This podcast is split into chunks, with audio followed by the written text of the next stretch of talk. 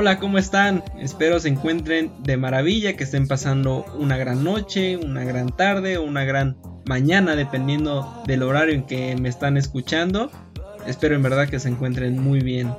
Eh, bueno, bienvenidos a un nuevo episodio. La verdad es que este episodio promete, este episodio tenemos mucha información, muchas noticias, eh, muchas noticias importantes que sucedieron en la última semana del país. Y antes de comenzar, oigan, qué grandes Juegos Paralímpicos han aventado los deportistas que han ido a competir. La verdad es que 8 medallas hasta ahora, 3 de oro y 5 de bronce, imponiendo incluso un récord mundial en paratletismo en la última medalla de oro conseguida por Mónica Rodríguez. La verdad es que qué gran actuación han tenido los mexicanos en pues esta, digamos, en estos primeros 5 días, 6 días de competencia. Desde el día 1 nos regalaron una medalla de bronce y hasta este día no han faltado medallas. Todos los días hemos tenido medallas, ya de dos, tres medallas. La verdad es que es una participación brutal que han tenido los deportistas y verdaderamente es que son unas bestias del deporte, unos monstruos competidores. La verdad es que todos han hecho una grandiosa participación, desde quien no gana medalla hasta el que la gana. Todos la verdad es que han ido a competir, han ido a ganar y para quien se ha estado desvelando en las madrugadas, yo creo que no lo, no lo ha decepcionado. Bueno, digamos, no ha quedado como triste decir, bueno, ¿para qué me desvelé si no ganaron medalla? Porque la verdad es que aunque no ganen medalla, todos han dado un gran sabor de boca. La verdad es que qué grandes deportistas tiene México. Ojalá y se les apoyara un poco más, tanto a los que van a Olímpicos, no se diga a los Paralímpicos que están dando, vaya que muchísimos resultados y muchas veces no los vemos, ¿no? Y bueno, los gobiernos, el gobierno mexicano, ojalá que les reconozca y les reconozca también económicamente porque la verdad es que necesitan apoyo. Con apoyo quizás estaríamos hablando de muchísimas más medallas porque por ahí se dejaron algunas, pero sin duda es que ha sido una actuación brutal de nuestros competidores mexicanos.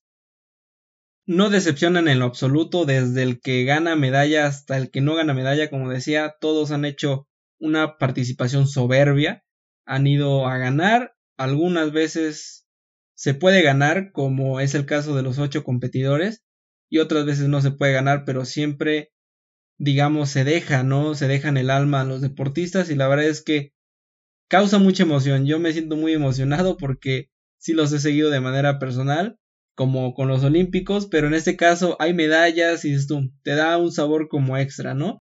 Y bueno, ojalá que el gobierno en realidad, como decía, los apoye, porque vaya que necesitan el apoyo, están dando resultados. Ahora falta el apoyo de parte pues del gobierno y también de la sociedad, ¿no? Que los apoyen un poquito más, que los vean. Quizá el mal sabor de boca que me dejan los Juegos Paralímpicos no son los deportistas, sino las transmisiones. Porque desgraciadamente, pues marca claro, Claro Sports, que es quien transmitió los Juegos Olímpicos, pues ahora no transmitió los Paralímpicos. Según el comunicado que dieron ellos, o bueno, su parte que dieron ellos es que los Juegos Paralímpicos, o bueno, el Comité Paralímpico Internacional, pues como que no le dio facilidades para adquirir los derechos. Ojalá en París 2024 puedan adquirirlos, porque la verdad es que yo veía mucha gente en redes sociales que se emocionaba, ¿no? Decía, dónde los van a pasar, yo los quiero ver y no los están pasando. Sí, por YouTube los pasa, es la página oficial de los Paralímpicos, pero es a nivel internacional y a veces no te da ese plus de escucharlo en tu, en tu idioma natal y lo estás escuchando en inglés y a veces no pasan a los competidores mexicanos, entonces creo que esa es el única, la única queja que tengo, pero por todo lo demás la verdad es que enviamos pues las mejores, deseo los mayores felicitaciones para los atletas paralímpicos porque vaya que se han roto el alma compitiendo en Tokio 2020 y ahí está el resultado. Ocho medallas en total hasta el momento, tres de oro y cinco de bronce y cuidado con las que puedan caer más porque estoy seguro que va a haber más medallas. Igual y por ahí se rompe la marca de las 10 medallas conseguidas y ojalá, ojalá y se rompa esa marca de 10 medallas Ojalá lleguen 15, ojalá lleguen 20, o igual, si no llegan 20, pero que lleguen muchas medallas más para estos deportistas porque en verdad que la participación que han tenido merece un grandioso aplauso. Quería comenzar, quería platicarles de todo esto porque creo que es muy importante hacer mención de esto, de, de estos atletas que participan, que a pesar de quizás no poder realizar un deporte como la mayoría de las personas lo realizan, pues la manera en que en que lo hacen, en el esfuerzo que a veces ponen en una sola parte de su cuerpo, la, la verdad es que es, es de aplaudir, es de reconocer y es a veces hasta te pone a pensar, ¿no? Porque yo, por ejemplo, a veces hago ejercicio, pero a veces algunos días me da de bastante flojera, a veces digo, ah, es que me duele un poco el pie, eh, hoy no porque es lunes, y los ves a ellos competir a ese nivel porque es nivel de alto rendimiento, y dices, uff, algo estoy haciendo mal. Yo, que me considero no una persona, pues que tengo mis dos ojos, puedo ver, puedo oír, tengo dos manos, dos pies, y ellos que a veces tienen alguna capacidad diferente, los ves ahí competir y dices, oh, qué bien lo hacen y qué ejemplo te ponen, ¿no? Porque al final de cuentas es eso, el ejemplo que te ponen. Y pues nada, solamente quería comentarles todo esto, quería abrir el podcast platicando de los atletas paralímpicos porque la verdad es que son un orgullo. Ganen o no ganen medallas, ellos son un orgullo y nos deberíamos de sentir orgullosos y ellos también por la participación que hacen. Espero y se, encuentren así porque, como les decía, abres las redes sociales y ves a muchos diciendo, wow, qué participaciones han tenido, este, ojalá y los apoyen, eh, quiero ver esta competencia de este atleta, eh, vi que hace cinco años en Río consiguió oro, consiguió plata y esta eh, puede mejorar quizás a un oro o puede repetir esa misma medalla. Entonces creo que la sociedad se encuentra emocionada se encuentra orgulloso de ellos y espero que ellos se encuentren de igual manera. Y repito, ojalá y el gobierno no solamente diga, ah, felicidades, son un orgullo de México y ya se queda ahí, no. Ojalá y les den económicamente porque ellos obviamente necesitan cosas que comprar, aparatos que comprar para poder entrenar y no solamente con el aplauso y las gracias y son un orgullo, pues ya eh, con eso tienen para comprarlas, ¿no? Obviamente se necesita material económico que ojalá les otorguen. Y bueno, habiendo dicho esto, yo los invito a que en realidad si tienen oportunidad, la desgracia es que son juegos que se transmiten en la madrugada y a veces pues no podemos, pero si tienen oportunidad de verlos a las 7 de la noche, aunque sea clasificatorios, véanlos porque la verdad es que no se van a arrepentir. Son unos competidores de gran nivel, de alto rendimiento, como decía, y son unas bestias del deporte. No los puedo describir de otra manera. Y bueno, vamos a continuar con este podcast, con la demás información, con las demás noticias. Vaya que hay bastantes esta semana. Y yo los invito pues a que se queden el resto de tiempo que queda. Y les doy la bienvenida de nueva cuenta a este episodio. Yo soy Gerardo Centeno, estos otros datos, y comenzamos.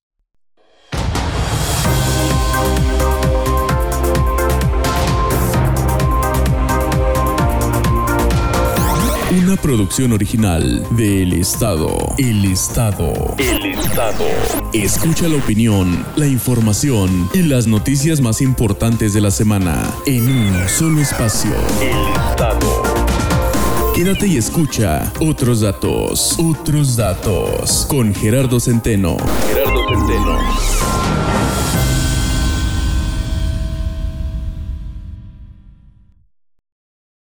y que nos detienen al presidente en Chiapas.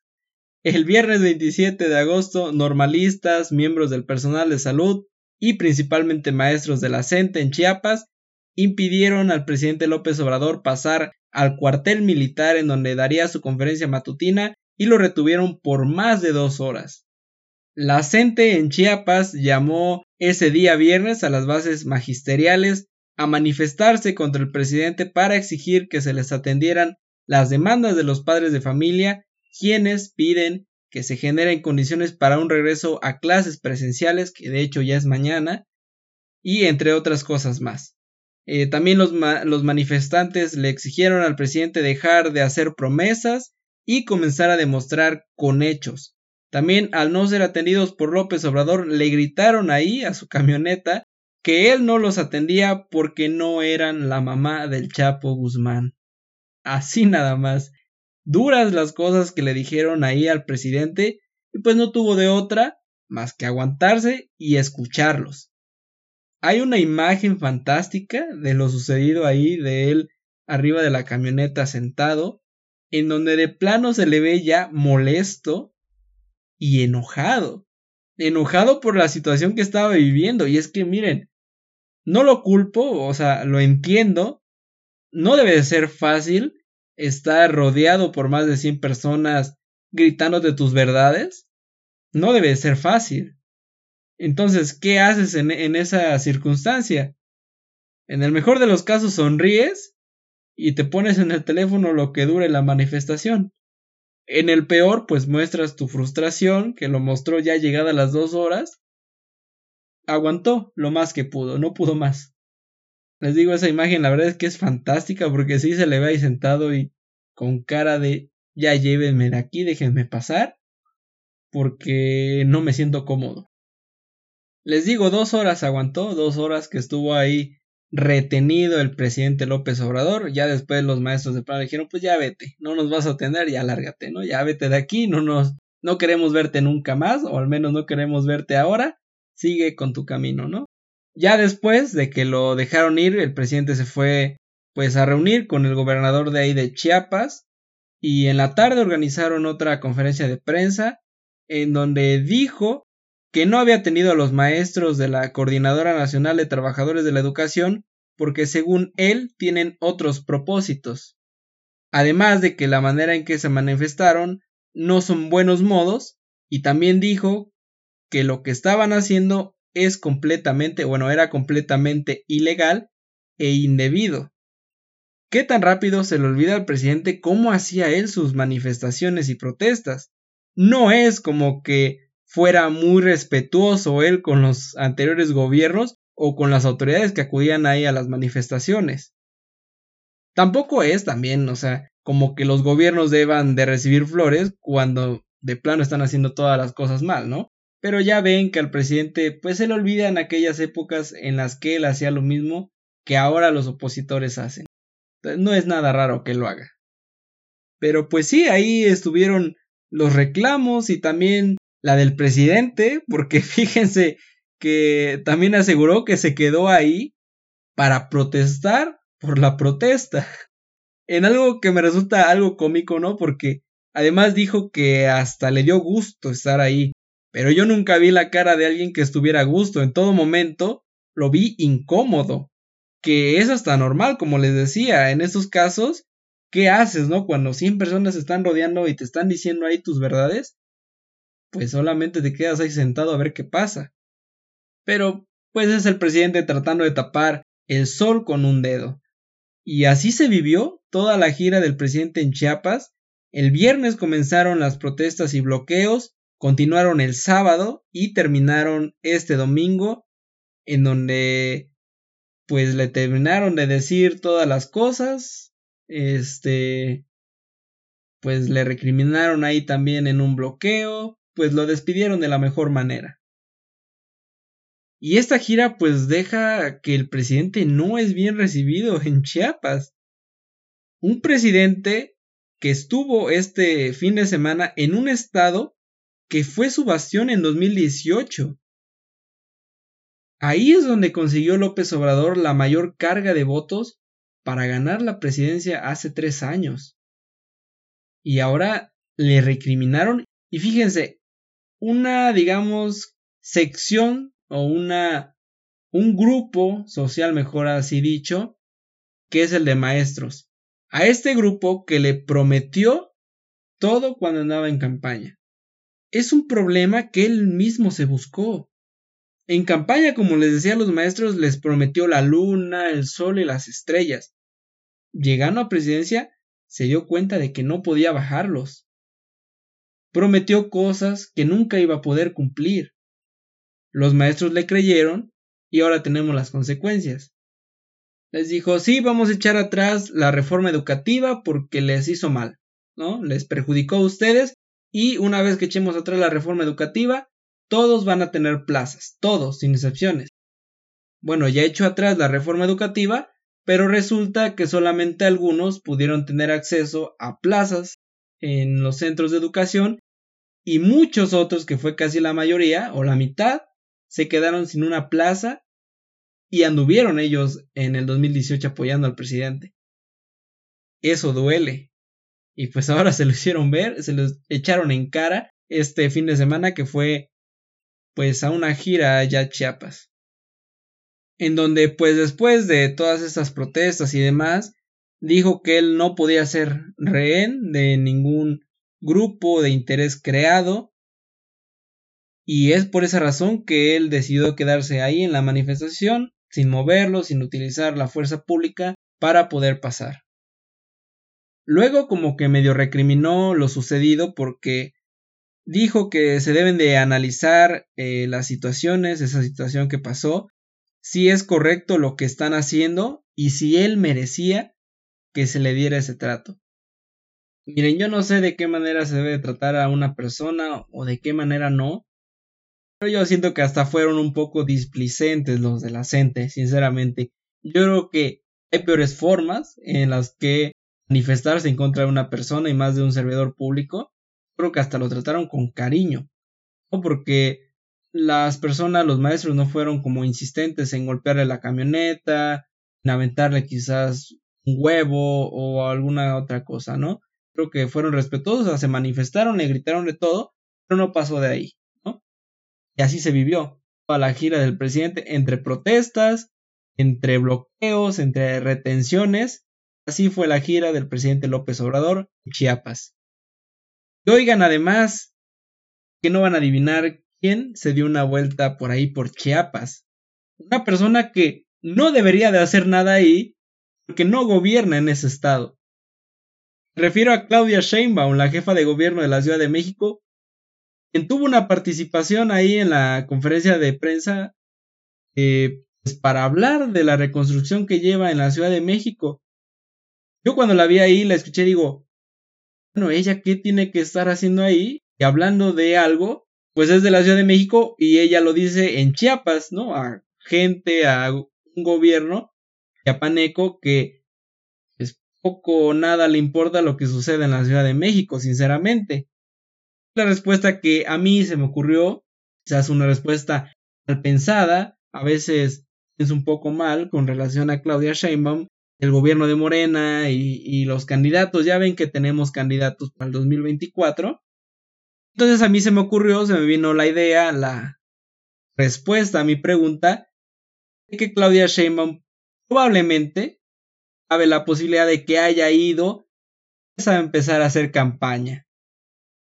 ¿Ustedes qué creen? ¿Que fue a hacer campaña? Yo la verdad es que no encuentro otro motivo para salir de la Ciudad de México e ir a otro estado y pues hablar de lo que sucede en, tu gobierno, en tus gobernados, en tu ciudad. No encuentro otro motivo. Y además va a Chiapas, que es donde decía la tierra o el estado en donde el presidente López Obrador consiguió un gran grupo de simpatizantes en el 2018. Entonces, por ahí Claudia Sheinbaum ya empezó la carrera presidencial, ya empezó la campaña presidencial del 2024, la verdad es que son bárbaros. Nos faltan tres años, casi tres años para las elecciones, casi dos años para el proceso de elegir eh, internamente en los partidos quienes van a competir. Ya empezamos con las campañas presidenciales. Algo verdaderamente sorprendente todavía no termina el gobierno que tenemos actualmente. Resulta que ya hay campañas para que empiece otro. La verdad es que estamos completamente, el gobierno que tenemos da completamente loco. Porque les digo, o sea, faltan casi tres años para un proceso electoral. Claudia Sheinbaum yéndose a presentar a otro estado para hablar de lo que está haciendo en su ciudad. La verdad es que no le encuentro ningún sentido. Como les decía, pues a los chiapanecos, ¿qué les importa que, que ya haya reconstruido la Ciudad de México? A ellos lo que les importa es que reconstruyan su estado y lo que le importa que diga es el gobernador, no otra persona. Pero sí, Claudia Sheinbaum fue a Chiapas, habló en conferencia de prensa, habló sobre ese motivo, sobre la reconstrucción después de del sismo del 2017. Fue allá a hablar un poco, a darse a conocer quizás, para quien no la conocía, para que la vayan viendo, y pues bajo la investidura del presidente. Porque no fue sola, fue invitada por el presidente y estuvo ahí al lado de él. Entonces, más claro que el agua, yo creo que no hay buscarle tanto. Fue a hacer campaña, la campaña presidencial comenzó, nos faltan tres años, a ver cómo se pone. Y hablando de a ver cómo se ponen, vieron cómo se dieron con todo el presidente López Obrador y Anaya en, pues en la última semana y media. Eh, de hecho es en la última semana me parece. Eh, luego pues del citatorio que le dieron a Anaya para que se presentara en el reclusorio norte pues para una audiencia inicial ante un juez luego de que Emilio Lozoya lo denunciara por presuntos por recibir presunto dinero, eh, presuntos sobornos para que se aprobara la reforma energética en el 2014, pues Anaya acusó a López Obrador de persecución política, de que él estaba detrás de ese dictatorio, de esa investigación, eh, dijo que se iba a autoexiliar, y bueno, después el presidente López Obrador le dijo que para qué se iba, que se quedara, que pues demostrara que era inocente, y bueno, entre otras cosas más, se llamaron eh, mentiroso, hipócrita y bueno, ya saben, ¿no? Los eternos rivales desde el 2018, desde aquella campaña presidencial que hicieron los dos, pues ahora se están dando con todo. Y miren, les voy a dar eh, yo sinceramente parte a los dos, ¿no? Porque yo sí creo que hay una persecución política por parte de López Obrador, porque si no, díganme, ¿Hay alguno de la actual, de la actual administración siendo investigado? Y no me digan que no hay personajes que no tengan colas que les pisen. Están los hermanos de López Obrador, Pío, Martín, su prima Felipa. Ya de su gabinete está estaba Irmeréndira, Bartlett. O sea, hay personajes de la actual administración, del actual presidente y de su familia que pues por ahí se les podría estar investigando por presuntos actos de corrupción. Y más sus hermanos, porque se les ve en video recibiendo dinero. Dinero de manera clandestina, que no pasó por un banco, que no tiene una fiscalización. Y dinero en donde se dice que es para el presidente López Obrador. Lozoya fue el pez más gordo que pescó el presidente en esta administración fue el pez más gordo del, sexenio pasado, ya lo tiene bajo, pues en la cárcel, eh, ya lo tiene investigado, ya lo tiene para que sea acusado, pero no hay de su actual administración de él alguno investigado. Y les digo, hay nombres que bien pudieran estarlo. Entonces, ¿cómo se combate la corrupción del pasado, pero no la del presente? Y corrupción es corrupción, ¿eh? Si Anaya recibió 6, 10 millones de dólares, debe ser investigado y si es culpable, bueno, que lo, que lo dictamine un juez, que lo sentencie y que lo lleve a una cárcel y que tenga que pasar el tiempo que tenga que pasar ahí. Pero también la corrupción, si recibes, así sean 200 mil pesos, así sean 500 mil pesos, es corrupción. Y debe de ser investigado. Ya de ahí que sea penado, que sea la persona acusada de diferente manera, con diferentes penas, digamos, el que quizás recibió 10 millones le dan 30 años de cárcel, el que recibió 500 pues le dan 5 años, ya y ya cambia. Pero deben de ser investigados de igual manera. Entonces, Anaya que acusa que hay persecución política, yo no lo veo tan escabellado. Y no veo tan escabellado de la otra parte como dice López Obrador. Si eres inocente, quédate y demuéstralo. Porque Anaya yo creo que busca la fácil, ah, me estás haciendo persecución, me voy, me autoexilio y quedo como la persona, la víctima de esta novela y se soluciona todo, no. O sea, si él dice que es inocente, que no recibió ningún dinero, pues que se quede y lo demuestre ante un tribunal, ante un juez, y el juez que, que dictamine, que lo acuse, que lo sentencie, que le diga que es culpable de algo o lo absuelva del delito si es que no hubiera suficientes pruebas en su contra o no hubiera ninguna. Porque lo que nos dice la fiscalía es que hay pruebas contundentes. Y la única prueba que nos dan es la declaración de Lozoya. Que, si bien tiene un peso extra, un peso importante en, pues, en la carpeta de investigación como prueba pericial, estamos hablando de una persona que pudiera vender a su propia abuela porque le redujeran un poco la condena. Entonces, Lozoya está ahí, quizás porque ahí lo mandaron. Quizás solamente está soltando nombres por soltar para ver si por ahí le encuentran algo y bueno, por ahí me reducen unos 5 años de cárcel, de prisión. Tampoco hay que creerle mucho a Lozoya. Hay que creerle a pruebas, si hay videos, si hay registros de cuentas bancarias, de que eh, ingresó dinero y no comprobó de qué era una transacción, demás cosas que tienen registros. Ya la UIF, la Unidad de Inteligencia Financiera, dijo que no encontraron nada y que por eso no congelaban sus cuentas, que no habían encontrado nada raro.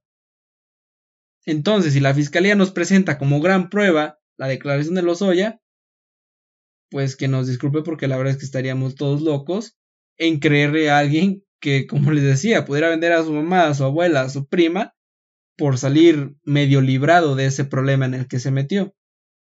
También la Fiscalía y López Obrador, por cierto, hace un año nos presentaba en cada mañanera un video de supuestos sobornos, creo que fueron uno o dos, cuando según había 20. ¿Dónde quedaron los otros 18 videos? Ya no nos los pusieron ahí en la mañanera, nada más salieron los videos de Pido y se acabó el caso.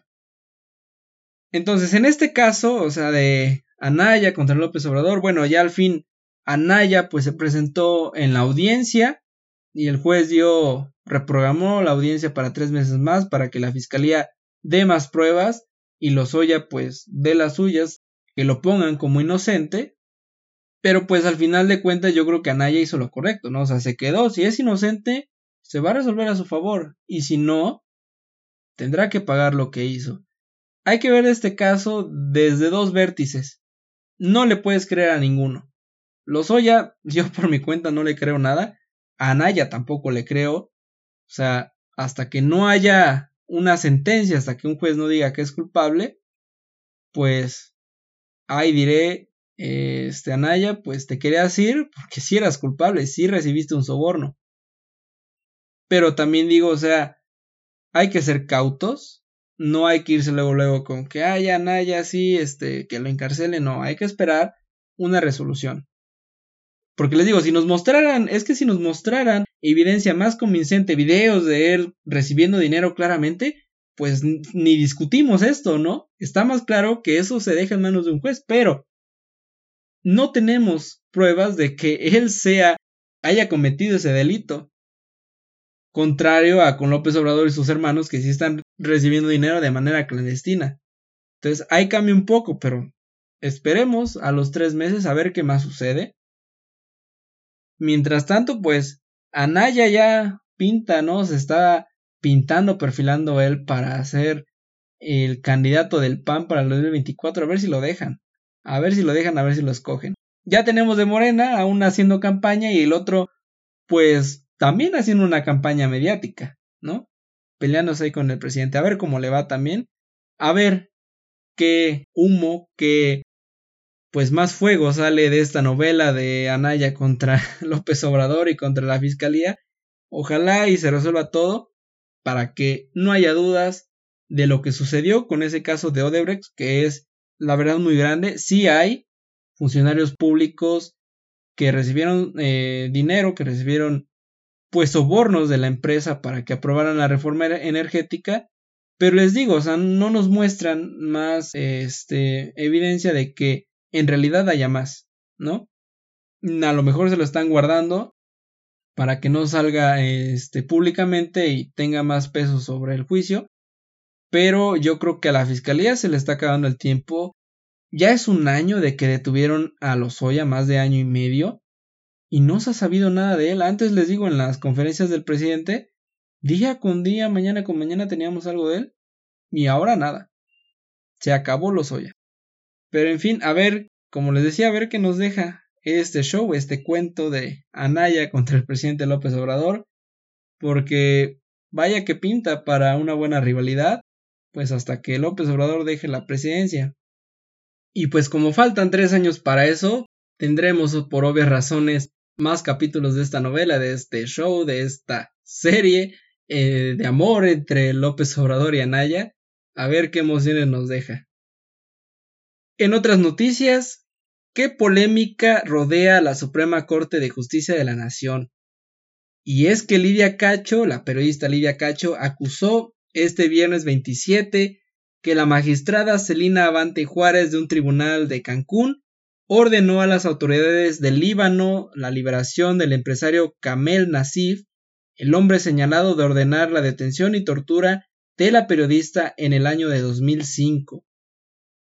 Lidia Cacho dijo en su cuenta de Twitter que una magistrada al servicio de la Red Internacional de Trata de Niñas y Niños opera basada en una mentira para desactivar un juicio que ella ganaba ya en la arena internacional. También señaló que el hermano de la magistrada corrupta, Mario Avante Juárez, quien es subsecretario general de acuerdos de la Corte, y aseguró ser también la mano derecha del ministro presidente Arturo Saldívar, agregó que a este hermano de la magistrada, que es Mario, es a quien le entregaban todos los documentos de su defensa que le pedía el presidente Arturo Saldívar. Y por último escribió el dardo que le tiró a la corte, un duro dardo. Pues aseguró que nuevamente desde la Suprema Corte de Justicia de la Nación, queda protegida la red de tratantes de niñas y pornografía infantil. Qué duro señalamiento le hace la periodista a la corte de nuestro país. Y es que bueno, también después de esta crítica que hizo, la corte no se ha manifestado al respecto. Dejando como hacer pasar de largo este tema, a mi percepción hasta pareciera que le dan poca importancia a las exigencias de la periodista, quien vaya que ha luchado bastante por evidenciar y exponer nombres que tienen que ver con este duro tema, con la trata de niñas y niños, evidenciando hasta una red que lidera el empresario Nasif. La comunicadora también acusó a Emilio Gamboa Patrón, quien es ex senador federal por el PRI, de operar en la Suprema Corte de Justicia de la Nación. Añadió que ahora lo, le hizo en favor del propio Nasif y que, según sostuvo, busca hacerlo en favor de Mario Marín, ex gobernador de Puebla quien también está acusado de ordenar la tortura de la periodista y que actualmente se encuentra en prisión. Por último, Lidia Cacho reprochó al presidente de la Corte, Arturo Saldívar, ya que pudo detener la orden de la magistrada Avante, sin embargo, dijo eh, Lidia Cacho que el presidente de la Corte no detuvo dicha resolución. Luego de dar a conocer esta situación y de que el Tribunal Colegiado de Quintana Roo le otorgara un amparo a con el que se libera de toda responsabilidad por el delito, los organismos de la ONU expresaron su solidaridad con la periodista Lidia Cacho. Ya el 29 de julio de este año, la entidad de las Naciones Unidas para la Igualdad y el Empoderamiento de las Mujeres y la Oficina del Alto Comisionado de las Naciones Unidas para los Derechos Humanos hicieron un llamado en conjunto al gobierno de México para que garantizara una investigación efectiva de la tortura que recibió la periodista Lidia Cacho. A modo de un resumen, en diciembre de 2005, Lidia Cacho fue detenida por una decena de policías que, sin contar con orden de captura, la trasladaron de Cancún a Puebla en un vehículo que era propiedad de Nasif. Durante ese viaje por carretera de Cancún a Puebla, la periodista fue torturada física y psicológicamente, además, sufrió insinuaciones sexuales y amenazas de muerte. Pues ahí está la polémica de la Suprema Corte. Y bueno, se pone con esto de nuevo en duda la credibilidad de la sociedad en los tribunales de justicia y en general con el Poder Judicial con esta decisión tan controversial y tan polémica, porque la verdad es que ha batallado mucho esta periodista desde el 2005 en que fue eh, pues detenida. Eh, la misma periodista pues ya ha hecho conocimiento en diversas ocasiones lo que le ha costado el poder tener acceso a la justicia y el hacer ver a quienes le hicieron pasar malos ratos a lo largo de más de 15 años.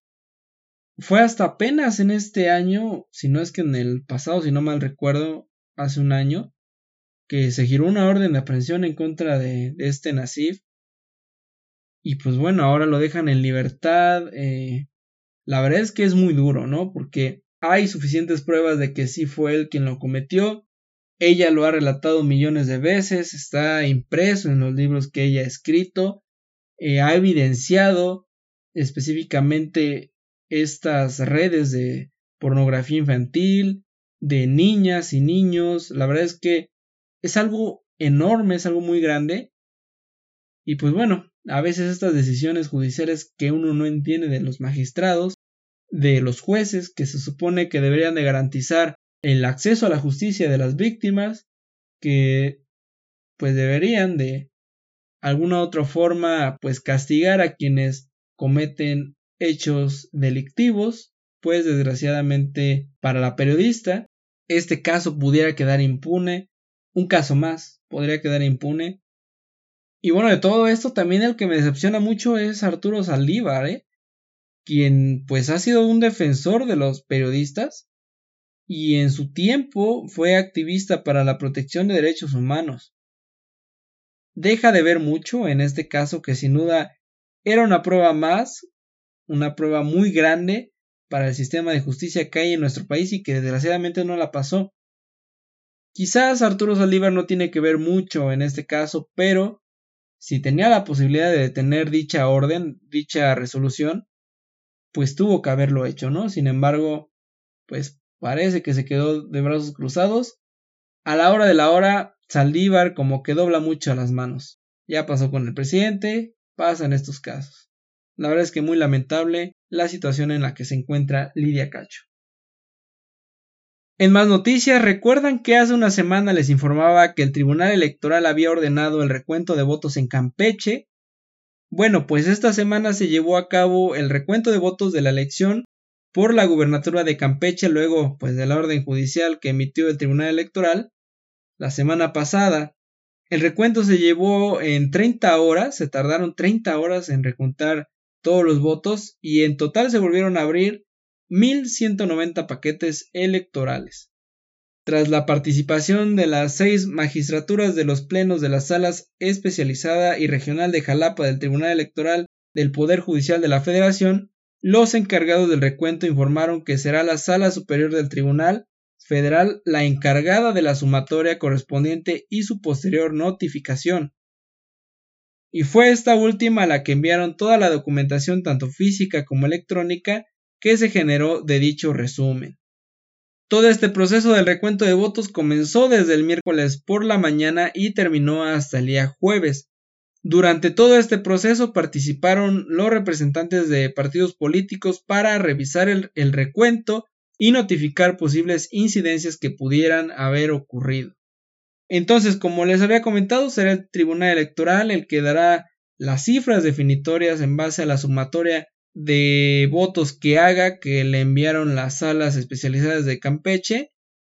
Y pues los resultados los podríamos tener en fechas no muy lejanas, no hay fecha exacta, pero suponiendo la importancia del resultado y para agilizar el término del proceso electoral, los resultados no tardarán tanto en darse a conocer. Ojalá y tengamos pues resultados prontos para que se termine este suspenso que hay en Campeche luego de una elección bastante cerrada. En más noticias, también la Sala Superior del Tribunal Electoral del Poder Judicial de la Federación decidió por unanimidad revocar la multa de 28 millones de pesos que había impuesto el Consejo General del INE en contra de Movimiento Ciudadano el pasado 22 de julio por las aportaciones de recursos por parte de familiares de Samuel García a su campaña para la gubernatura de Nuevo León. De acuerdo con el dictamen de la Unidad Técnica de Fiscalización del INE, fue a través de la madre de Samuel García y dos de sus hermanos que se triangularon recursos provenientes de empresas por 14 millones de pesos para ser depositados a Movimiento Ciudadano para la campaña en el estado. De acuerdo con el estudio, Berta Silvia Sepúlveda Andrade, quien es la madre de Samuel, habría otorgado 11 millones 600 mil pesos que provinieron de la empresa Saga Tierras y Bienes Inmuebles, mientras Silvia Catalina García Sepúlveda de 1.586.500 pesos con recursos provenientes de las empresas firma jurídica y fiscal abogados y firma contable y fiscal contadores y financieros, así como de otras fuentes no identificadas que le dieron dinero en efectivo. Por su parte, Roberto Miguel, otro hermano de Samuel, dio 840 mil pesos sin eh, algún registro de alguna empresa que lo haya emitido. Sin embargo, el tribunal dentro de la resolución indicó que la autoridad fiscalizadora del INE no ejerció de manera exhaustiva sus facultades de investigación, dado que no se requirió a las personas físicas y morales involucradas en la supuesta triangulación de recursos para que justificaran la licitud de las transacciones. Luego de estas resoluciones, los consejeros del INE cuentan con un plazo de 15 días a partir de que se les notifique la sentencia para emitir otra resolución derivada de una nueva investigación por los hechos que podrían constituir violaciones a la normatividad electoral en materia de fiscalización, específicamente por el presunto rebase al límite de aportaciones. Recordemos también que Samuel García fue multado por el INE por el apoyo recibido por parte de, su esposa, que de hecho se encuentra dentro de la resolución de, del INE, de este rebase de aportaciones, ya que pues el INE consideró que su esposa, al ser pues como tal una empresa, ¿no? Tomemos en cuenta que es una influencer, pues su tiempo cuesta, sus publicaciones cuestan, entonces también incluyó las publicaciones que hizo su esposa como eh, un financiamiento para su campaña. Ya después de esto, bueno, Samuel García ya ven que hizo un pancho, que eh, hasta su esposa denunció al INE por este presunta violencia política de género, algo que está fuera de lugar. Pero bueno, esperemos también a ver dentro de esa rama judicial que se resuelve y dentro de esta también esperemos que pues en unos 13 días probablemente emite el INE otra resolución, si no es que en menos días. Mientras tanto, nosotros continuamos en este podcast. Síguenos en Twitter e Instagram como arroba el estado MX y en nuestra página de Facebook como El Estado.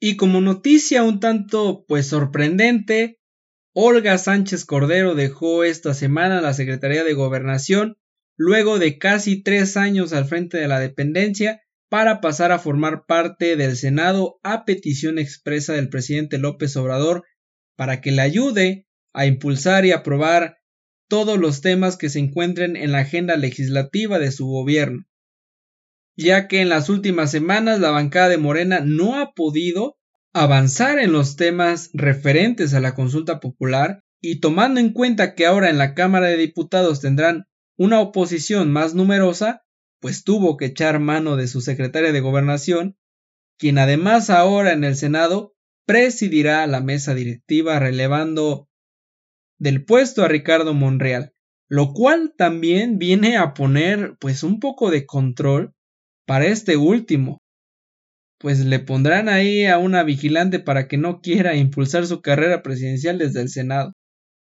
Entonces, este movimiento del presidente tiene muchas aristas. Uno, manda a alguien pues con recorrido político a medio poner orden en el Senado y a que negocie con los de oposición y dos, le pondrá orden a Ricardo Monreal, quien ya no es el favorito del presidente, y a quien se le busca a toda costa cortarle las alas o, bajarle los humos por si quisiera o tuviera una intención de querer competir internamente contra Ebrard o Sheinbaum para ser elegido para competir por la presidencia del 2024. Este es un movimiento que habrá que esperar si le funciona a Morena y al presidente, o si de plano fue un error haberle movido de su lugar, que también no es como que hubiera hecho algo importante porque es importante analizar qué hizo Olga durante casi tres años al frente de la CEGOP. Se le encomendó la tarea del caso Ayotzinapa y todo lo relacionado con el esclarecimiento de este delito de Estado, Pero no hubo ningún avance en torno a esto, salvo que no hay una verdad histórica y eso es todo. De ahí en fuera fue como la asistente del presidente, organizándole reuniones con los gobernadores del país y poco más. El papel de Olga fue casi irrelevante en este gobierno, sin un rol importante. Y quisiera analizar una parte de lo que dijo el presidente cuando la despidió en un video. Dijo el presidente, cuando la invité a participar en este proceso me dijo que su sueño era llegar al Senado y por eso la propusimos para ser senadora. Pero yo la invité porque quería dejar el antecedente de que una mujer podía ocupar por primera vez el cargo de secretaria de gobernación. Nada más que le hizo falta el que también lo desempeñara, porque ocuparlo cualquiera, pero hay que trabajarlo también. Y está bien que la mujer ya ocupe cargos públicos importantes en el país, bueno, a nivel mundial tenemos mujeres dirigiendo a países siendo presidentas, pero en el caso de México no es solo ocuparlo, sino que en realidad hagan algo importante en ese cargo público, porque podríamos decir, ya tuvimos a la primera mujer ocupar un cargo público de alto nivel como lo es la Secretaría de Gobernación, pero cuando nos pregunten qué hizo, ahí es donde nos quedaremos callados. Y esto está claro que no es solo culpa de Olga, tiene que ver mucho con López Obrador porque no le dio el lugar que se merecía ni tampoco un rol protagónico. Estamos hablando de que esta señora fue ministra de la Suprema Corte y que en estudio se lleva de calle a López Obrador. Pero también un poco de culpa fue la de la que tiene Olga por no imponer sus condiciones, por no pedir que se le pusieran tareas más relevantes dentro del país. Comparemos. Kamala Harris tiene su tarea principal que es la migración, pero se reúne con presidentes de otros países, con gobernadores de su país, negocia en el extranjero, se reúne con diplomáticos, o sea, tareas importantes dentro del país y también fuera de él. Pero bueno, también, ¿cómo ganarle al ego de López Obrador? Ya internamente se han filtrado las veces en que éste ha ninguneado y desplantado a Olga, desgraciadamente, pues tenemos un país de un solo hombre, en el que se cree que solo importa él, y que él debe de hacer todo, y que además, pues quiere hacer todo y termina haciéndolo todo mal, o no haciendo nada. Deja a Olga Sánchez Cordero a la Segov sin resultados, siendo otro florero más, pero este florero no se va, solamente cambió de aparador porque ahora estará en el Senado en donde quizás le funcione un poco más al presidente que hay en la CEGO. Es duro decirlo, pero así lo ve el presidente. Ese es el mensaje que mandó. Mira, Olga, aquí ya no me funcionas, ya no me sirves para lo que yo tengo planeado hacer, mejor te mando al Senado, que es donde me puedes servir un poquito más. Es la verdad tristísimo que Olga Sánchez Cordero no haya sabido aprovechar ese lugar. Ojalá y espero que en los próximos sexenios haya igual mujeres, pero que ahora sí desempeñen un buen cargo público en la CEGO. Que haya precisamente este antecedente de que Olga Sánchez Cordero estuvo en la CEGOP y que no hizo nada y sirva para quien, pues, para que una mujer en otro sexenio vea el papel de esta señora y diga, yo no quiero ser como ella, yo sí voy a desempeñar mi, mi poder y voy a dejar un gran legado para quien después quiera ocuparlo. De eso se trata. Porque decir así, tuve a la primera mujer ocupando un cargo público de nivel alto, siendo, pues, digamos, la vicepresidenta, si así se le quiere llamar aquí en México a la CEGO. Pero si de plano no hizo nada, pues ese papel queda un poco demeritado. Y no es de ahora, ¿eh? ya lleva bastante tiempo este tema de que los secretarios de gobernación, pues, como que por ahí nada más es un papel de adorno. Porque el que vemos en todos lados es siempre el presidente. Y en este sexenio todavía muchísimo más. Pero bueno, En su lugar de Olga Sánchez Cordero se quedará Adán Augusto López, quien es gobernador, o bueno, era gobernador de Tabasco y es un gran amigo del presidente. Y bueno, pues Adán pedirá licencia para dejar el cargo de gobernador de Tabasco y se incorporará a la Secretaría de Gobernación en cuanto lo apruebe la Cámara de Diputados. A ver cómo se desempeña, a ver si tiene un papel importante o si volveremos a ver a un florero más, a un simple adorno en la Secretaría de Gobernación. Todo pinta a que será igual que Olga Sánchez Cordero, solo como un adorno y nada más.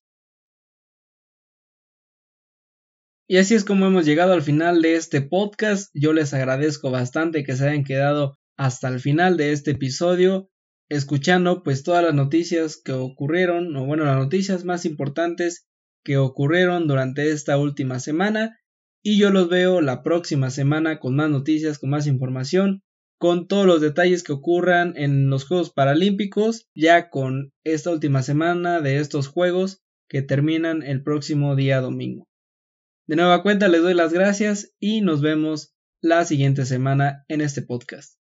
Yo soy Gerardo Centeno, esto es Otros Datos y muchas gracias. Hasta luego.